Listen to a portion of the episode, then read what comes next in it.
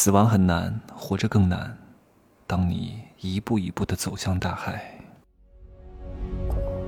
没有事实，没有真相，只有认知，而认知才是无限接近真相背后的真相的唯一路径。Hello，大家好，我是真奇学长。那首先跟各位提前打一个报告，今天这期节目大概有三十分钟左右的时间，那算是一个特别的专题节目。嗯，可能不理解我的人，看我短视频的人会觉得我这个人怎么这么奇怪啊？怎么？虽然我会呈现出很多的像，可是我一直都说那是幻术，由道会生出很多法术啊，什么三味真火啊，什么天山折梅手啊，什么光剑啊，什么喷水喷火啊之类的东西，这些东西都是幻想啊。各位，如果你能够理解我的本质。你能看到我的照片，我的眼睛是很干净的。我虽然有很厉害的手段，我也很懂人心，但我从来没有想到要去害谁。就是人不犯我，我不犯人。我从来没有想到啊，要设计要去陷害你啊，要去搞垮你。我从来不会，我都是发心利他、价值利他的。有很多学员啊，就包括很多做知识付费的学员，他都会来听我的课啊，因为他听过很多老师的课之后呢。他有一个对比啊，他知道哪些是割韭菜的，哪些是真心为他的。很多人买了就我我我好几门课啊，听了一个，听第二个，听第三个，听第四个，一个礼拜之后全买了。为什么？如果我要是什么割韭菜的、骗谁的，买了第一个就不会有第二个，没有什么复购的。首先我不靠这个赚钱，第二我很清楚。因为我从小受到了很多的伤啊，这个伤来自于家庭，来自于社会，来自于我周边的同僚、同学和这些不支持我、不理解我的人。我知道，像我这样的人呢，有很多散落在世界各地。我通过这个节目，能够把大家聚拢在一块儿，让各位清楚的知道，你不是怪物，你不是异类。我们是一样的，只是你需要有人点醒你，需要有人理解你，需要有人关怀你。在这里，我能做到就是我告诉你，你并不孤单，因为有我们啊。你不是怪物，你只是因为生错了环境啊。当你到一个对的环境当中，你是会得到认可的。我一直坚持在做这个节目的原因，就是我希望能够给到这些失落的人，给到这些郁郁寡欢的人，给到这些。陷入在这种情关当中，包括男女关系、父子关系、母子关系啊，你跟你孩子的关系，一直郁郁寡欢、纠结不清当中，你可以走出来。当你破情关之后，理解这些东西和情感的本质，你会更加理性的看待这个世界，进而才能赚钱。我不像很多老师，一上来就告诉你赚钱，赚钱是能力，我一定要先解你解决你自身的能量的问题。所以我在这里恳求大家哈。如果你周边有一些心理不是很健康的人，同时也是你非常关爱的人，我希望你能够把我的节目发给他。我从来不希望，我从来没有讲过让大家分享我的节目吧，对不对？没有啊，我从来没有因为我的利益说啊，你们帮我转发，然后你们赶紧去发给别人啊，我就能挣更多钱。我从来都没有讲过，我一直都跟大家讲，管住嘴，管住嘴，管住嘴。很多人不愿意转发我的东西的哈，但是我在这里还是希望能够。帮助某一些人，你周边有这样的一些人，你一定要好好的帮助他，他会感谢你的，好吗？我今天呢，就来好好的来念一下这个刚刚自杀的摄影师的遗书，我希望各位好好听。啊，真的好好听，从中是有对你以及你未来的孩子的一些警醒。你如何当好一个孩子？如何教育一个孩子？如何当好一个好的父母？站在孩子的角度来看一看，你跟你孩子之间的关系应该怎么相处，怎么协调，好吗？这样的话，你的人生才会更加幸福。赚钱真的只是一个手段，那赚钱这个手段要达成什么目的？才是我们真正应该思考的。那好，那接下来的时间呢，我们就给陆道森啊，我想对他说一句话：连死你都不怕，你还怕活着吗？对吧？活着很难，各位能够苟延残喘的活在这个世界上，我觉得已经很不容易了啊！人生就是体验，来开始好吗？嗨，我是陆道森，这是最后一次这么介绍自己了。今天是我出生的日子。我该怎么向你介绍我呢？农村，留守儿童，山区孩子，校园霸凌的经历者，摄影创作人，独居青年，追梦的人。哼，这么说来，我好像有太多的身份可以向你说起，但想说的太多了，却又不知道该怎么说。那就从我的童年开始说吧。从那一脚开始，我就决定要回家。九岁的我能做的也只有这样了。即使已经二十五岁了，我还是不能忘记那种感觉。我只是不能完成跨级的功课，我又做错了什么呢？这也成了我心里这一辈子的阴影。对于家庭，对于父母，恐怕也是从这里开始，有了想要远离的想法吧。我的恐惧，我的不安，我是否不值得被爱呢？如果世界上只需要神童，那我这样智商的孩子，是否就应该被这样对待呢？直到现在，我还是会去找借口。说望子成龙，但说到底，踢下去那一脚是他，伤害一个人也很容易，但治愈一个人却很难。成为留守儿童，但终究还是小孩还是会想亲人。而这之后的漫长岁月里，陪伴我的是漫长的校园霸凌。小时候读书就很乖，也很礼貌。回家上学以后，这种礼貌就显得格格不入。男孩子就应该调皮捣蛋、打架斗殴，顺便出口成脏才叫男孩子。太安静的就是女的，要被叫娘炮。面对新的环境、新的群体，我的不安又该放在何处呢？我又该怎么融入一个新的群体呢？没有人关心过。我正常的穿着、行为举止也没有刻意的去模仿女生，只是因为小的时候看起来像女孩子。我在校园里就要受到霸凌、语言暴力，被排挤、被欺负，让下跪、被威胁、拦着路不让你走，一群人欺负你。我家里人总说我不爱说话，不喜欢打招呼，可是，他们从来没有想过一个人为什么会变成这样的原因。从小我就有各种各样的外号，假妹、假姑娘、鸡婆，这些侮辱的字眼，我又该向谁去说呢？你就应该被这样说，这个世界就是弱肉强食。当人们已经麻木到大家都是这样过来的时候，这个世界或许已经无药可救了。请停止校园霸凌吧。总想到“流浪”这个词，我自己照顾自己长大，没有一个愉快的童年。少年时期总是在各种亲戚家寄宿，但是亲戚对我也不错。但总有一种无所依靠、患得患失的感觉。后来家人终于回来了，不用再过寄人篱下的生活，却收获了更多的伤害。我希望要成为父母的人明白，孩子应该在爱中出生和长大，而不是争吵。孩子也是独立的个体，而不是为了实现自己梦想的工具人。强势的控制着孩子的人生，逼他们做自己不想做的事情，野蛮的灌输自己的想法，只会让他们痛苦到生不如死。不想做的事就可以不做，不想说的话就可以不说，不想见的人就可以不见，永远活在爱的环境里，这该多好啊！可总有那么多不由衷，总被强迫做了很多事情。我的成长过程充满了争吵，为了金钱或者其他，他们之间。我与他们之间再去回忆的时候，竟会想不起来一个快乐的时刻。家不是战场，而是表达爱的地方。受之肌肤，受之肌肤，肌肤之下，埋藏多少伤痕和苦痛。那些年的经历，种种如潮水般翻涌在我的心里，也默默挣扎过。以爱之名禁锢、讽刺、封闭、伤害，我们存在这世间，不被爱，不被关心。我也曾满眼星光的看着这个世界，如今双脚陷进淤泥里，走一步陷一尺，无法动弹。何以为家？无依之地，四海为家。很抱歉，我的生命好像就是一直在逃离。只因数年来我的伤口从未得到愈合，新伤旧伤早已让我痛苦不已。我讨厌争吵，就离家远一点，或者接电话少说几句。但这样也没有让我更好一些。我也渴望光，渴望温暖，渴望爱，渴望一个幸福的家。我从不喜欢攀比，即使我和大多数人一样，都是看别人家的孩子长大。孩子对于父母不应该是独一无二的吗？不应该都是爱的结晶吗？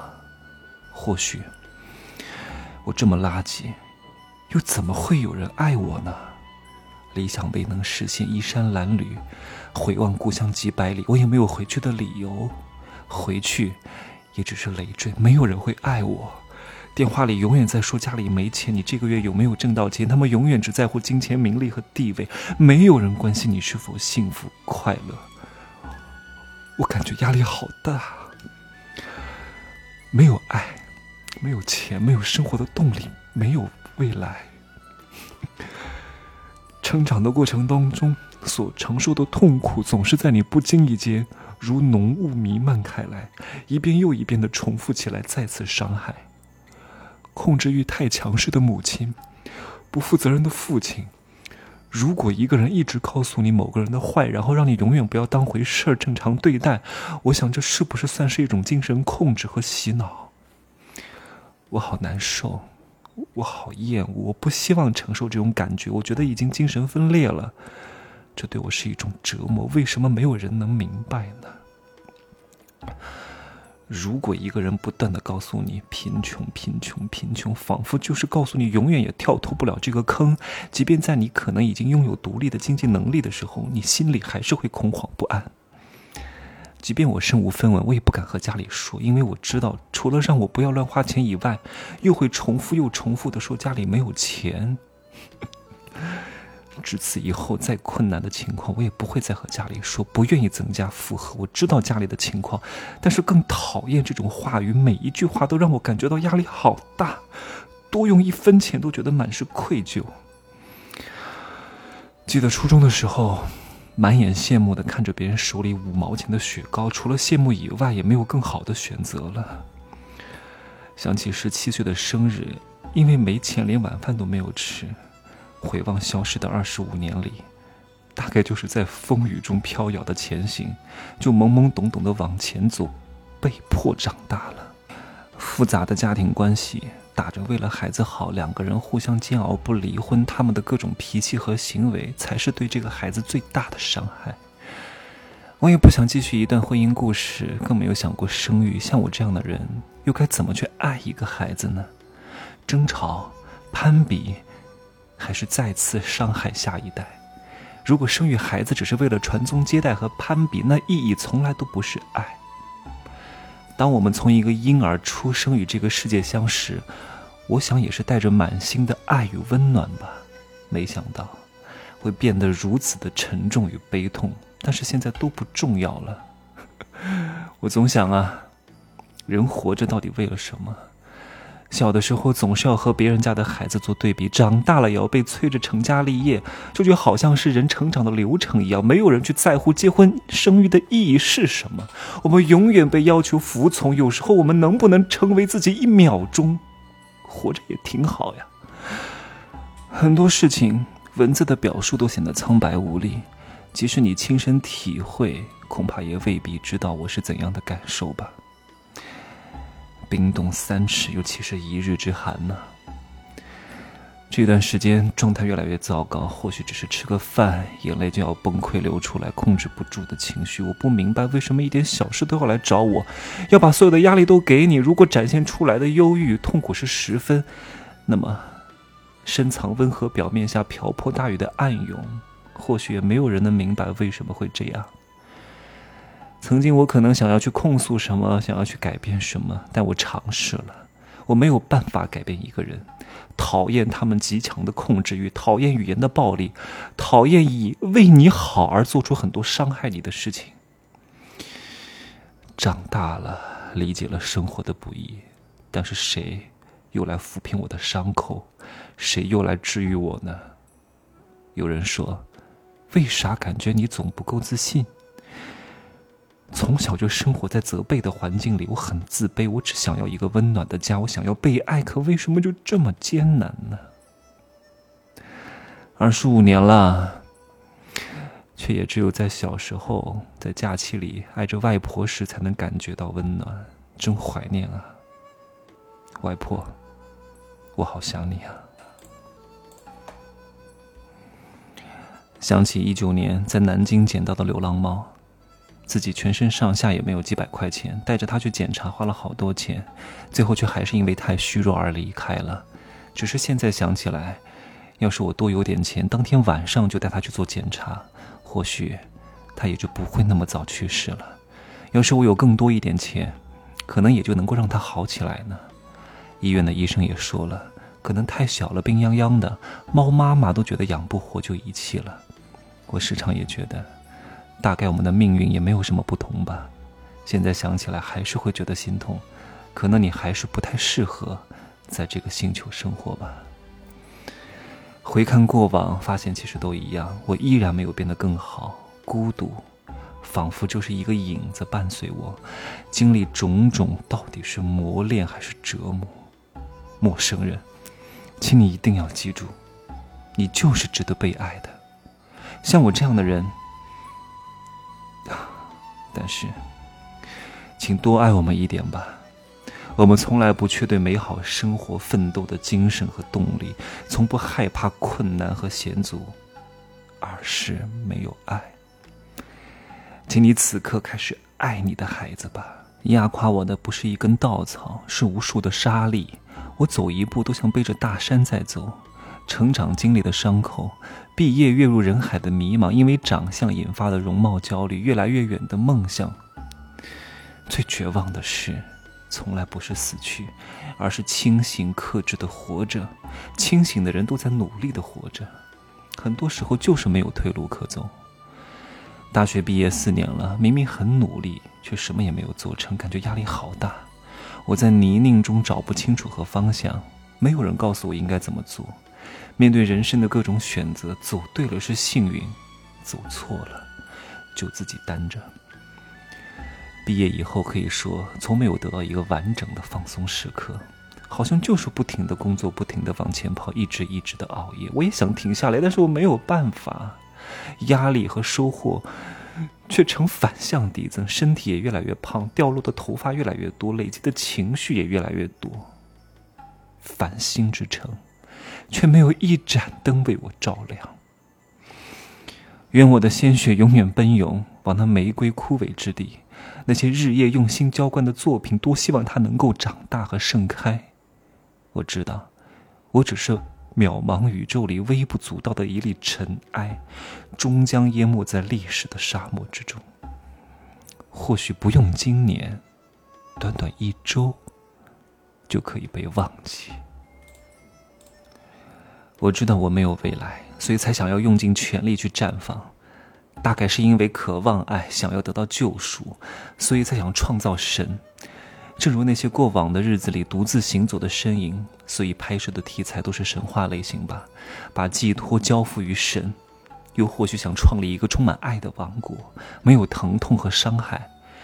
而现在我自己苦苦追求的艺术，现在看来倒是一个笑话。要是我能靠作品多赚点钱，或许能够改变生活吧。但是很抱歉，我没有，没能够改变。我所追求的艺术也没有回馈于我，现在我也等不来他的回馈了。对不起，我好累。并不怎么幸福的童年，永远争吵又贫穷的家庭，饱受摧残的事业，遥不可及的梦想，又有谁能够给我回答？我只能听见自己的回声。对前路害怕，对未来恐惧。我已经这么尽力的不去给别人添麻烦，却还是要接受所有的压力。好像所有的人都等着我去拯救，做了好多努力，但都是徒劳，看不到未来，也没有方向。我连我自己都拯救不了，回过我的一生，都是在路上行走，走到山穷水尽之处，也没有什么可以停靠的地方。前路漫漫，后路渐远，我该如何面对呢？人的一生，究竟要经历多少才能看到阳光？或许我的人生就是一出悲剧，那就让它谢幕好了。或许这就是生活。我不由得想起了小学课文里契诃夫文章里的那个小男孩，凡卡。或许人活着就已经是一件很不容易的事情了。贫穷的人终究会更贫穷吗？还是只是我拮据而已？我又在坚持什么呢？别了，我无疾。而终破碎的梦想，请记得，我有花掉我所有的力气奔向你。或许，他的心从来没有被治愈，一直在寒夜里行走。当我决定在这里停止，在这趟人生的旅途中，我满目疮痍，磕得头破血流。我想，生活就是这样吧。除了死亡，我想不到更好的解脱方式。活着，不再是享受，而是负重前行。我疲惫不堪，重组千万次，破碎千万次，一眼望去就是满身破损的腐烂木头。没有爱，学不会爱，又何谈要用爱治愈自己呢？死不是尽头，活着才是。我没办法麻痹自己的感受，那些坏情绪也没有地方可以倾倒，我只能清楚的看见自己在不断的下坠。世界，你是否可以听到我的呐喊呢？我以为时间可以治愈一切，这也不过是看见自己在长河里沉浮而已。拖着疲惫不堪的身体，告诉自己坚持下去，以为总是对过去避而不谈，总觉得这样就可以忘记一切。但伤痛与人生已经融为一体，不可分离。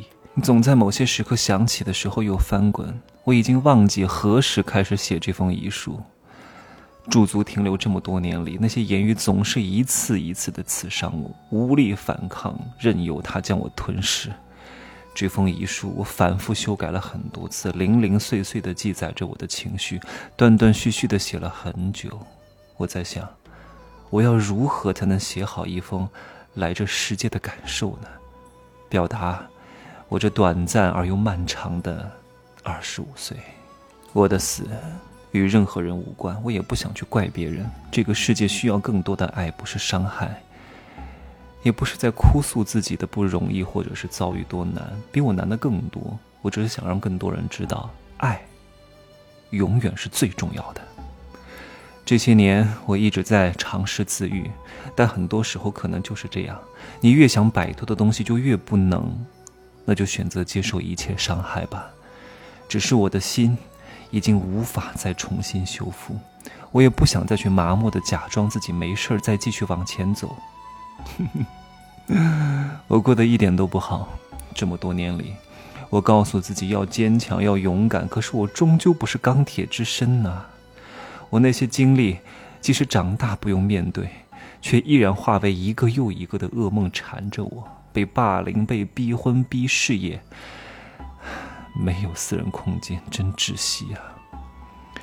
我已经记不得多少次是从噩梦当中醒来，我在梦里使尽全身力气的逃，却也逃不掉。这种不快乐，好像从高中就已经开始了。我好累，我不想再逃了，就让这一切结束吧。哼哼，加油呀！这是我对自己说的最多的话。很抱歉。本以为在结束之前可以把剩下的几组作品都修完，但是我没有做到。我的状态越来越不好，突然崩坏的情绪，无法集中精神工作，失眠、焦虑已经牢牢的控制我。又或者，昏睡一整天。这样的日子多久才能结束啊？我已经不想再像一个崩坏的机器，自我情绪拉扯。